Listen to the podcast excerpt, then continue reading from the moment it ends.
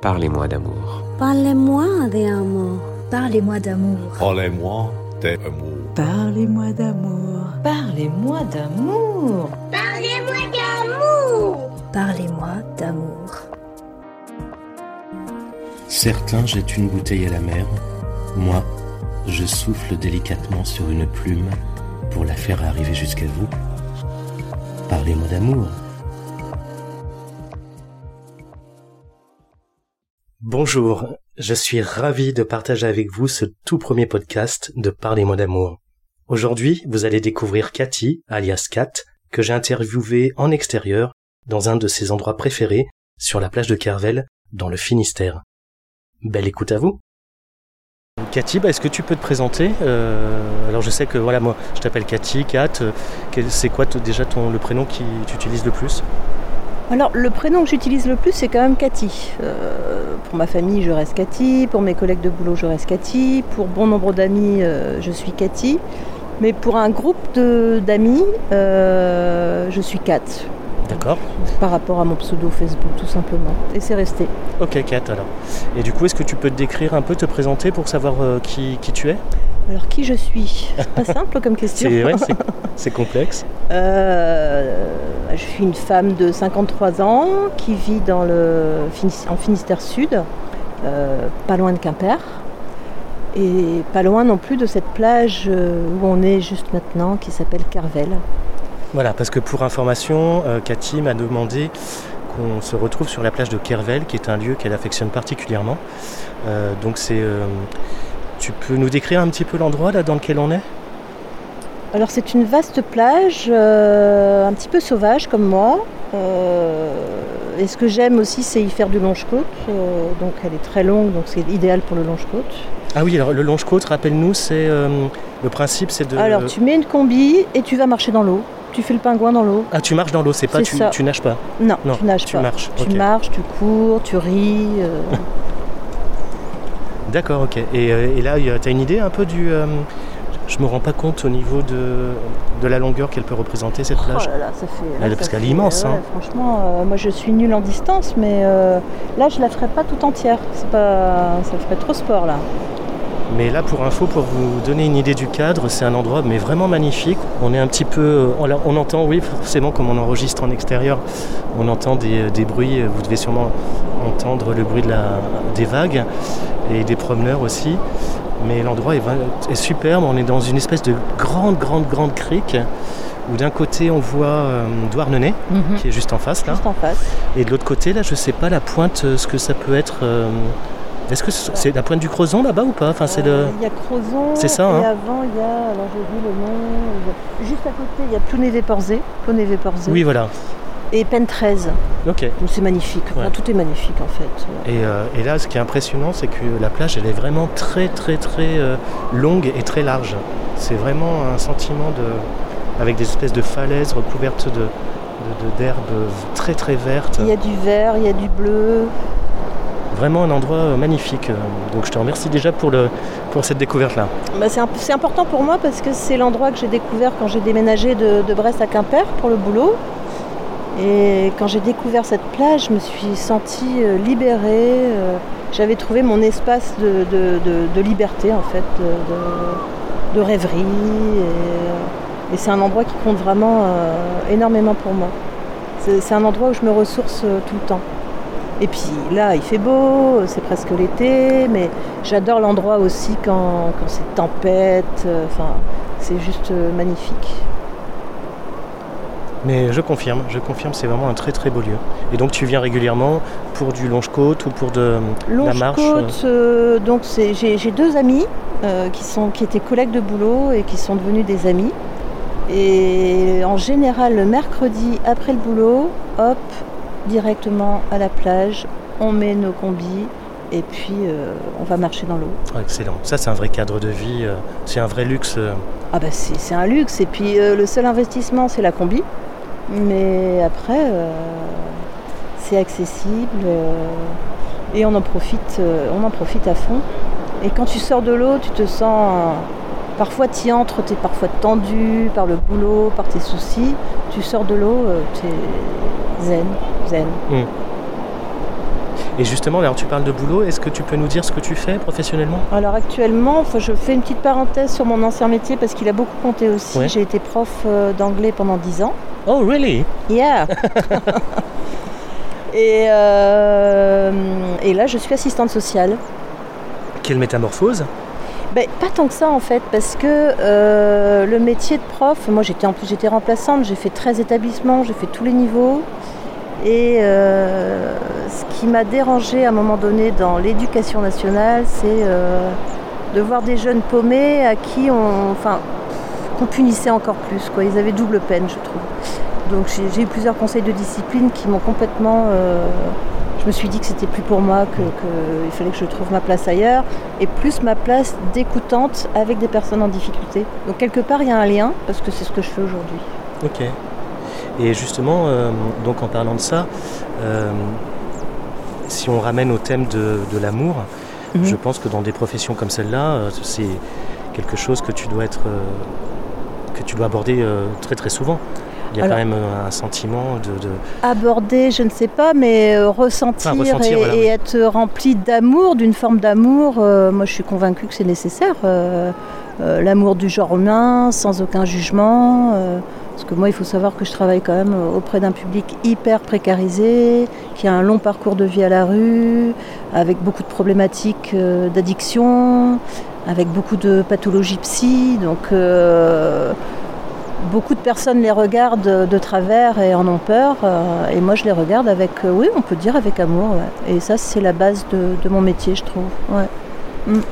Oui, et surtout, ça doit être gratifiant quand tu arrives à trouver des solutions pour leur permettre de, de monter d'un cran. Alors les solutions, euh, c'est pas toujours évident. C'est vraiment des petits. Il faut, faut vraiment fixer des tout petits objectifs parce qu'ils sont vraiment euh, dans des situations hyper complexes. Donc euh, le fait déjà de les regarder sans les ju- juger, c'est déjà énorme.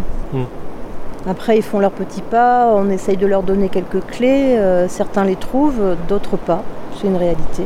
Mais euh, Et c'est un public qui, euh, qui est très large. Il y a des jeunes, des moins jeunes. euh, Alors il y a des jeunes, des moins jeunes, puisque ça va de 18 à, à 60 ans, hommes et femmes, et de plus en plus de femmes.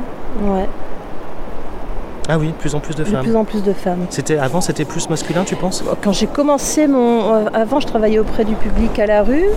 Quand j'ai commencé il y a 14 ans, c'était euh, presque exclusivement masculin et la moyenne d'âge était de, de 40 ans. Et au fil du temps, malheureusement, on a vu de plus en plus de femmes et euh, de plus en plus de personnes âgées aussi, hein, dans une grande précarité et dans une grande détresse.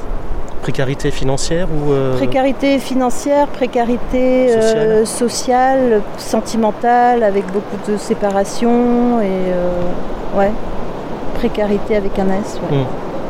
Ah oui, c'est costaud quand même. ouais. Mm. Et ce public, il arrive comment jusqu'à toi? Alors, euh, ce public a fait beaucoup de rues et ils sont souvent orientés par des travailleurs sociaux vers notre structure en fait. D'accord. Mm. Donc oui, tu leur redonnes vraiment. euh, Parce que là, ils ont un logement. Là où, là où je travaille avec eux, ils ont un logement.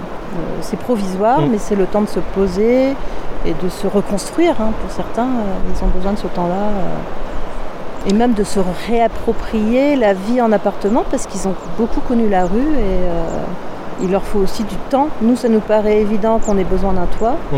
mais pour des personnes qui ont passé une dizaine de vies à la rue, il faut aussi euh, s'approprier la solitude et- et- et le toit. Donc oui, ah oui, donc c'est. euh, J'imagine que le travail de, de mise en confiance doit être énorme aussi. Ah bah, il est énorme et il est long et c'est pour ça que j'ai changé de service parce que euh, là j'ai- on a vraiment le temps de les accompagner. On a vraiment le temps de de- d'être avec eux et d'instaurer ce fameux climat de conscience, de conscience, de confiance. Euh, il faut vraiment beaucoup de temps. Donc ça, c'est l'aspect professionnel. Mhm. Et euh, est-ce que tu peux nous parler un peu de, de, de- comment, de l'amour dans, dans ta vie perso? Est-ce que tu as connu des, des grandes histoires, une, plusieurs? Euh, Comment ça s'est passé? Je peux dire que dans ma vie, j'ai connu une grande histoire, une belle histoire qui a duré 8 ans. Euh, ça fait déjà 15 ans que cette histoire est terminée.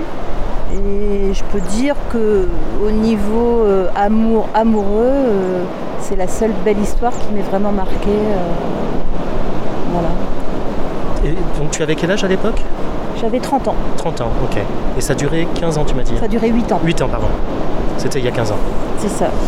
Et est-ce que tu peux nous raconter un petit peu la- le- les, les prémices, la rencontre, comment ça s'est passé? Puis, euh, Ça, c'est pas évident pour moi. euh, parce que je. je- je- je-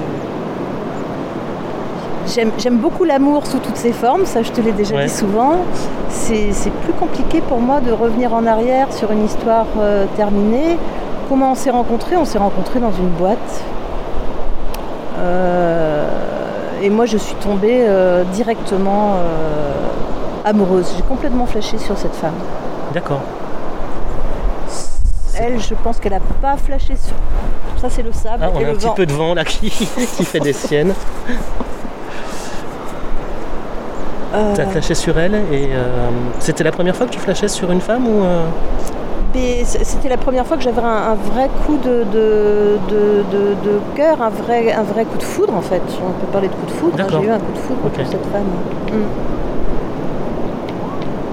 Et du coup, je t'ai coupé, pardon. Après, tu étais parti en disant que tu pensais que c'était pas forcément. C'était pas forcément son cas, et puis on s'est quand même revus, et puis, et puis petit à petit, euh, on s'est apprivoisé, je pense. C'était quelqu'un de très, encore plus solitaire que moi, euh, très taiseuse, euh, dans son monde, dans sa bulle.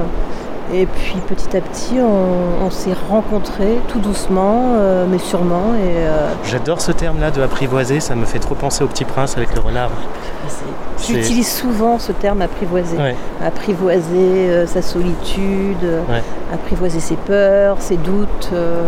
J'aime bien ce mot-là. Mm, moi Mm. aussi, ouais. Je trouve ça très joli pour, pour expliquer une relation qui, qui débute doucement, mais, mais sûrement. Oui. Mm.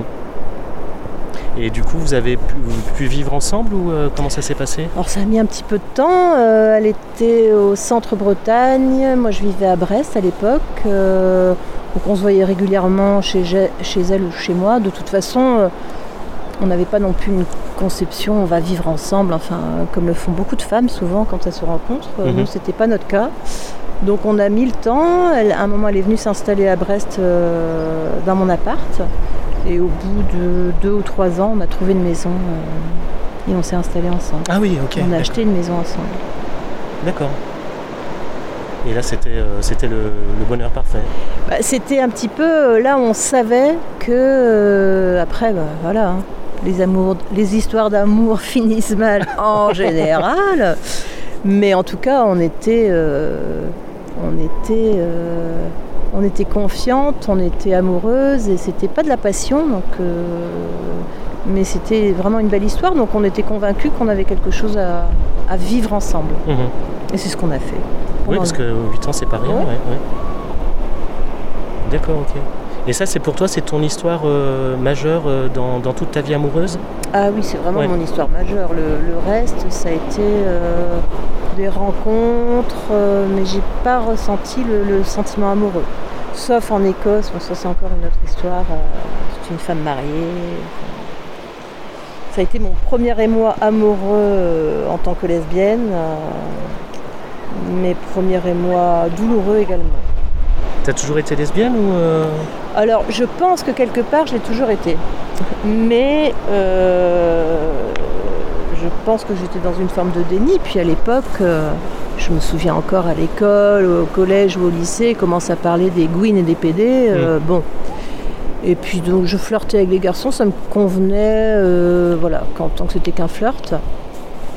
Mais c'est vraiment quand je suis partie en Écosse, à Glasgow, que, que j'ai vécu mon homosexualité. Mais je pense que je le savais.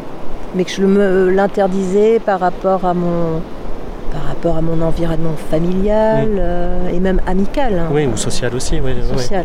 C'était, Tu te souviens, c'était en quelle année Euh, En quelle année que j'ai vraiment À Glasgow. À Glasgow, c'était en 92-93. Ah, c'est marrant, comme moi, quand je suis parti en Erasmus, euh, c'était dans le cadre d'un Erasmus aussi? Alors, c'était pas Erasmus. Moi, j'étais en fac d'anglais. Euh, je voulais déjà devenir prof. Et, et donc, j'ai voulu partir à l'étranger. Et donc je suis partie en tant qu'assistante Oui. dans, dans deux collèges et lycées la première année. Et puis après j'ai trouvé un boulot à l'Alliance française, euh, à l'université de Glasgow. Enfin j'étais très démerde et rien ne me faisait peur à l'époque. Excellent. Ah non, vraiment. Ça me rappelle toute ma jeunesse. hein, C'est vrai Ouais. Euh, Sauf que moi, c'était Wolverhampton, c'était euh, du côté de Birmingham. Mais euh, oui, oui, cette, cette envie-là d'aller découvrir le monde, de, de vivre dans un pays étranger. Tu es resté combien de temps, toi? Je suis restée deux ans. Deux ans, d'accord. Ouais. Et toi t'es resté combien Moi, de je suis temps? resté un, un an, une année scolaire, D'accord. une année universitaire. Moi, je trouve que c'est hyper important. Ah, à un moment donné, euh, moi, je sais que ça m'a, voilà, ça, ça m'a fait quitter ma famille euh, et découvrir l'indépendance financière, de, de dire qu'on peut se débrouiller dans un pays étranger. Enfin, tu grandis d'un coup. Et c'était, euh, moi, Glasgow fait partie de ma vie, fait partie de moi. Mm. Euh, j'ai toujours, j'ai beau, ça fait, attends, ça fait 30 ans. Bah oui, ça fait 30 ans. Ça fait 30 Mmh. ans. Et ben, j'ai toujours, si, si je regarde un film et s'il y a l'accent écossais, Ouais. je suis complètement euh, scotchée, euh, pleine de nostalgie. Ouais, ça fait partie de ma vie et ça, c'est une partie de moi qui fait celle que je suis aujourd'hui. Ça, c'est clair. Ouais. Donc, tu roules les airs en écossais? Je roulais, je roulais, je roulais les airs. I'm very hungry. Fucking hungry. Excellent. Et, du coup, oui, tu disais, euh, c'est marrant parce que moi j'ai eu la même sensation, euh, c'est en quittant, en partant en Erasmus, euh, quand j'avais le même âge que toi à peu près, j'avais 20, euh, 22 ans, j'ai eu cette sensation-là du fait d'être loin de la famille, de la, du regard de- des proches, des amis, de, et puis d'être, je sais pas, dans une autre culture, ça libère, euh, ça libère l'esprit. Complètement. Et moi je me suis assumé aussi en tant que gay à ce moment-là, de manière... euh, On a un petit peu un parcours commun. mais c'est ça, ouais. Ouais. Toi, c'était le cas, tu disais, ça t'a Ah, permis de. Assumer après c'était compliqué quand même parce que euh, je suis arrivée là-bas, j'étais un petit peu comme euh, un petit oisillon tombé de- du nid quelque part, hein, avec beaucoup de fragilité. Donc euh, j'ai eu un parcours aussi là-bas, pas que euh, positif. J'ai connu un peu la drogue, euh, donc euh, voilà, j'étais un petit peu perdue. J'étais vraiment même carrément perdue. Oh, tu- Ouais, ou tu cherchais à te découvrir aussi, peut-être, non? Je cherchais à me découvrir et puis j'avais un petit peu, enfin je sais pas, euh, j'étais un peu dans excusez-moi d'exister. Mm. Ou alors, j'adore cette phrase là, ne me secouez pas, je suis remplie de larmes. J'étais dans cet état-là. Mm. Faisais ce que je pouvais en fait. Mm. Et du coup, ça t'a permis de faire des, quand même des rencontres amoureuses? Alors, euh, il y a eu euh, Marie qui était française. Elle était euh, hétéro, mais ça a été un premier émoi, et pour elle aussi. Mais voilà, c'était juste un petit flirt. c'est la première fois que, que- que s'est embrassé. Là, je me suis dit, c'est sûr, je suis lesbienne. La révélation ah bah oui, il n'y a pas photo, j'ai adoré. Ouais. Ah, j'ai adoré. Et puis il y a eu l'histoire avec cette femme, euh, Claire, qui avait euh, une dizaine d'années de plus que moi, voire plus, non, 13 ans de plus que moi, elle avait. Et qui était mariée. Voilà.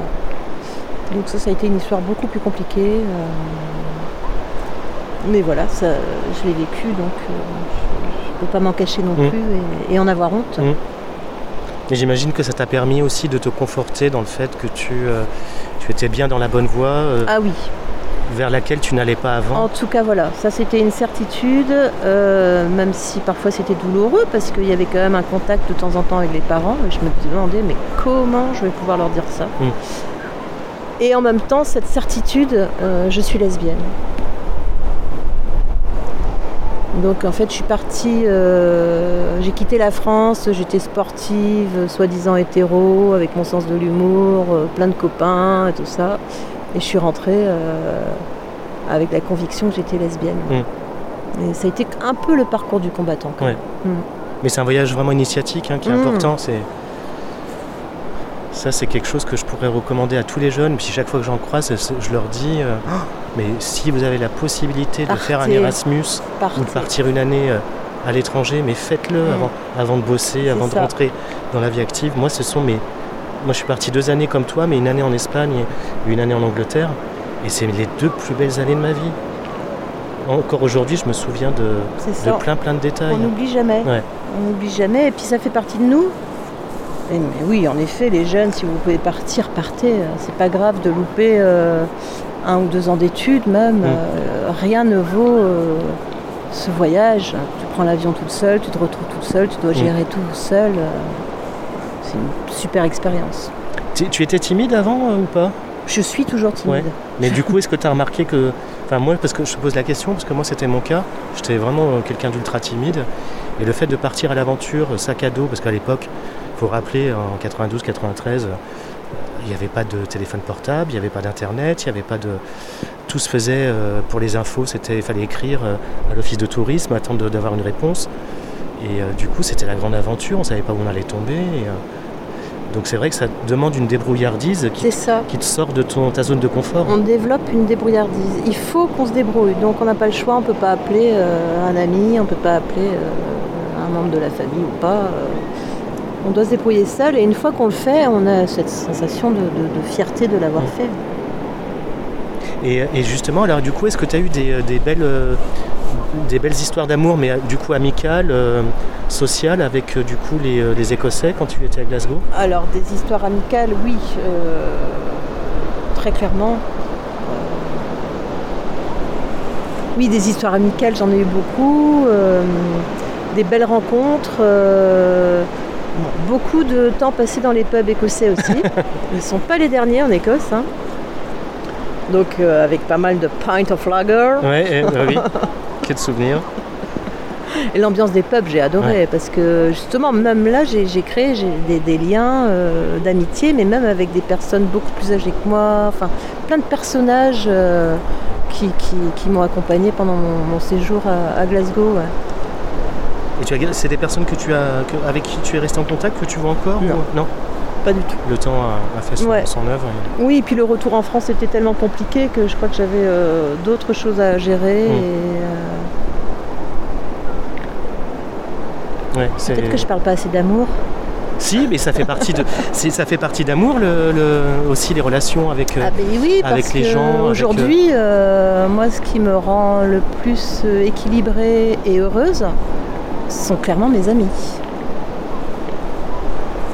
Après, si je fais une belle rencontre, ce sera, comme je dis, euh, la cerise sur le gâteau. ouais, Mais the cherry on the cake. cherry on the cake. Mais mm, mon bonheur à moi, c'est vraiment euh, mon essentiel. Enfin, il n'y a pas que mes amis, mais elles font partie de, de mes essentiels. Ah oui. C'est ce qui te remplit d'amour aujourd'hui, c'est Oui. euh, ton cercle Ouais, amical. C'est clairement ça. Et puis même au travail, hein, Mm. enfin voilà, enfin c'est cet amour un peu euh, avec un grand U comme universel, Mm. et pas avec un petit cul. quoi. C'est pas mal non plus, mais bon. Je sais pas pourquoi j'ai sorti ça.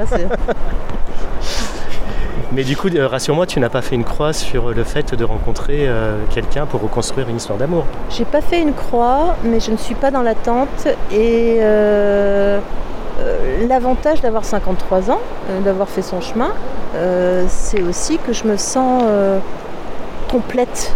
C'est ce mot qui me vient aussi. euh, C'est-à-dire que je suis. Moi, je ne cherche pas ma moitié. C'est quelque chose que j'ai du mal à comprendre. Je veux pas être. euh, je veux pas aller compléter l'autre et je veux pas que l'autre me complète. Enfin, si je dois vivre une belle histoire, il faudrait vraiment que ce soit avec une personne qui a fait ce chemin Mm. aussi et qui n'est pas dans l'attente euh, que l'autre euh, réalise ses besoins. Enfin, je sais pas. je- il faut aussi qu'elle se sente une personne, une entité. Comme je dis souvent aussi, c'est euh, 1 plus 1 égale 3. Hum, hum. C'est-à-dire qu'il y a toi, il y a l'autre et il y a la relation entre Le les couple, deux. ouais, et ouais. ça, c'est hyper important Mm. de, de faire la part des choses. Sinon, euh, moi, j'ai pas envie de vivre dans l'ombre de quelqu'un d'autre et j'ai envie de continuer à être euh, moi-même à, à 100%. C'est intéressant comme point de vue. C'est vrai qu'on dit toujours euh, rechercher sa moitié. Donc euh, toi, tu dirais quoi? Tu dirais euh, que tu recherches ton ton alter ego en fait, peut-être. euh, C'est une bonne question, c'est une bonne question. Peut-être que je suis pas encore capable de répondre parce que je, je le sens au plus profond de moi, mais je ne saurais pas encore. des- Il faudrait que je la rencontre pour avoir cette, euh, presque cette évidence. Mm. J'ai l'impression pour moi ce serait une évidence. Je ne sais pas comment je, je pourrais l'appeler. Je sais pas. hum, hum. Je la rêve, mais je ne sais pas. Comment tu la visualises? Je la visualise pas. Non. Enfin, je la visualise euh, pas masculine. Je suis pas attirée par les femmes masculines et j'entends par masculine dans la, la façon d'être, dans la façon de parler, dans la gestuelle. Je j'aime pas du tout euh, que le masculin l'emporte sur le féminin. Ça m'attire pas. D'accord. Et moi je pensais plus hein, d'un point de vue psychologique. Ah, comment tu l'as-. Ouais, pas physiquement. hein. Pardon. Euh, psychologique, euh, je pense quand même qu'il faut que ce soit quelqu'un d'un minimum sensible, parce que moi je suis hyper sensible. Donc euh, quelqu'un d'insensible, ça passerait pas. Quelqu'un qui ne comprendrait pas ma propre sensibilité, ça passerait pas. Quelqu'un de trop sûr d'elle, ça passerait pas. J'aime bien les gens qui doutent. euh, J'aime les gens qui doutent. ouais, que, que nos deux sensibilités se rencontrent et s'apprivoisent, Mm. pour reprendre le mot. euh. Le petit prince, toujours. ouais. Et puis qu'il y ait quand même beaucoup d'échanges. euh, j'aime les silences et j'aime partager les silences, mais j'ai besoin d'échanges sur beaucoup de choses. il faut que ce soit fluide. Ma dernière relation, c'était pas du tout fluide et, et ça me va pas du tout. Euh, j'ai besoin de feedback, euh, de communication, d'échanges, euh, de rire, de légèreté, de profondeur. Ouais, qu'il y a une vraie alchimie, une vraie, Mm. ouais, une vraie connexion entre les deux. Et toi, comment tu te définirais du coup Comment tu, te- tu pourrais te définir sur Tu dis- as dit que tu étais hypersensible. C'est pas facile comme question Ouais. non plus. Puis c'est pas facile de parler de soi. Moi, je suis habituée à écouter Ouais. euh, les autres. euh, justement, on inverse les rôles là. Ouais, je- et je me sens beaucoup moins dans ma zone de confort. Là, tu me fais sortir de ma zone de confort. Et c'est bien aussi. Pff, Comment je me définirais? Ouais. alors, Tu as au parlé d'hypersensibilité déjà. Oui, alors euh, hypersensibilité, euh, ça c'est sûr. Je pense que quelque part je suis une éponge, que, que beaucoup de choses me touchent. Ça peut être une musique, ça peut être un paysage. euh.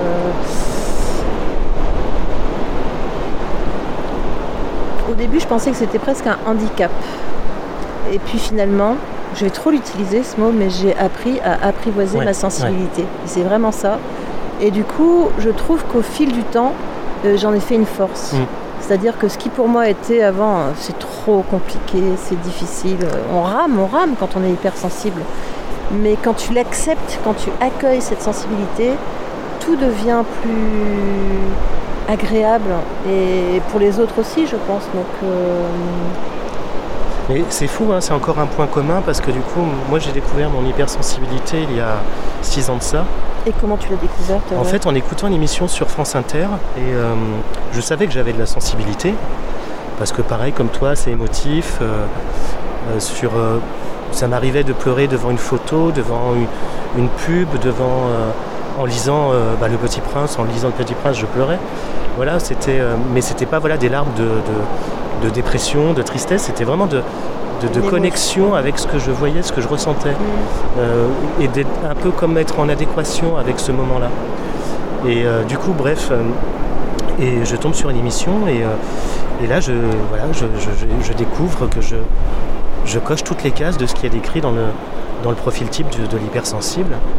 Et, et c'est vrai que, oh, mais quel soulagement ça a été pour moi de. Qu'est-ce que j'aurais aimé le découvrir avant ça? Parce que du coup, je me suis beaucoup doc- documenté à, partir de là.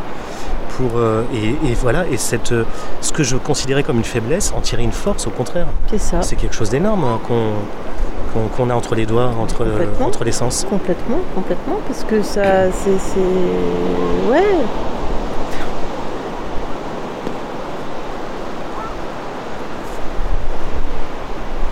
Ah, il y a de l'émotion là qui monte. On sent de l'émotion qui monte. Il y a de l'émotion qui monte. Mm. Bah oui, parce que voilà, je crois qu'on est, euh, on est riche aussi de ces émotions. euh, puis comme tu dis, on en fait une force au fil du temps. euh, mais c'est pas toujours facile non plus parce que euh, parfois, moi, je suis en groupe et je me sens seule dans un groupe. Je Mm. peux avoir des moments où je me sens en décalage. Et ça, c'est peut-être le plus dur des fois après, je l'accepte ce décalage. Et parfois, quand même, j'aimerais bien aussi tomber sur plus de personnes qui, euh, qui captent cette sensibilité sans qu'on ait euh, à s'en expliquer ou, ou alors que cette sensibilité est invisible à beaucoup. Et des fois, ça peut être un petit peu euh, inconfortable, voire désagréable, parce qu'il y a ce sentiment de solitude en étant avec les autres. Et c'est pour ça que j'ai développé beaucoup de, de moments en solo et que, et que j'ai besoin d'être, de me retrouver avec moi-même pour me ressourcer. J'ai besoin de ces temps en solo pour pouvoir aller après vers les autres. C'est hyper important. Mm. Et ça, dans une vie de couple, tu penses que tu, tu peux le gérer facilement? Je crois qu'il y a beaucoup de choses que je ne peux pas gérer facilement dans une vie de couple. Euh, je pense pas que ce serait la partie la plus difficile parce que moi j'ai beaucoup, euh, j'ai travaillé sur moi Oui, voilà, tu en as pris conscience en plus. et donc euh, maintenant je verbalise beaucoup plus que je ne le faisais avant. Donc je verbalise beaucoup sur mes ressentis et euh, c'est des trucs tout bêtes mais qui me servent aussi dans mon métier. Ne pas dire à quelqu'un euh, tu es agressive, mais si tu lui dis là je me sens agressée, c'est complètement différent. Oui, de passer au jeu, il n'y a pas l'au-dessus. Ouais, C'est ça. tout à fait. Et ça c'est hyper Ouais, important. Ça, je l'ai appris Enfin, aussi. je mélange un petit peu tout, mais ça, ça, hum, ça m'a apporté beaucoup et je suis beaucoup mieux maintenant dans mes relations amicales, de travail, euh, parce que j'ai appris euh, à exprimer euh, mes ressentis, Voilà, tout à fait. Mm. Sans imposer à l'autre qu'il est ci ou qu'elle est cela, mais que moi, à ce moment-là, je me sens triste, à ce moment-là, je me sens agressée ou je me sens incomprise, et du coup, le dialogue ne va pas être le même. Mm, mm. Tout à fait. Je te rejoins complètement, ouais. Mm. Bon, et un petit mot de la fin autour de- du thème de l'amour. Qu'est-ce que tu pourrais, euh, comment tu pourrais terminer cet entretien?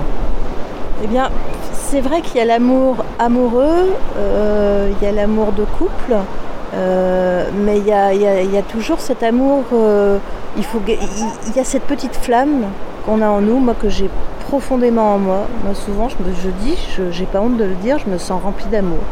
Donc, euh, il faut aussi se nourrir de- de cet amour qui est tout autour et qui est en soi. Très beau mot de la fin. En tout cas, Kat, je te remercie énormément. C'était un vrai plaisir. Bah merci euh, Steph parce que j'appréhendais, euh, je me sentais pas forcément à l'aise et puis euh, tu as aussi justement par ta sensibilité, j'en suis convaincue, cette façon de, mettre à l'aise et de t'es dans le non-jugement absolu et, je pense que vraiment ton idée d'émission il faut, il faut que tu y ailles parce que tu vas rencontrer des personnes qui vont avoir envie de parler de, de- de leurs amours et ils vont avoir envie de t'en parler parce que tu donnes envie de parler d'amour. Je te remercie pour ça. C'est adorable. Merci. Je suis très touché. bon, je Bon, coupe va avant de- d'avoir la lame qui monte. Un grand merci, Kat. Ah, merci Je à toi. Grand une merci. super belle continuation. Merci. Merci pour votre écoute. J'espère que vous avez pris autant de plaisir que moi j'en ai eu en réalisant cet épisode. Abonnez-vous à ma chaîne pour ne pas manquer le prochain. Vous pouvez également me retrouver sur Facebook et sur Instagram pour me laisser vos commentaires en tapant la plume au vent 29. Merci et à très vite.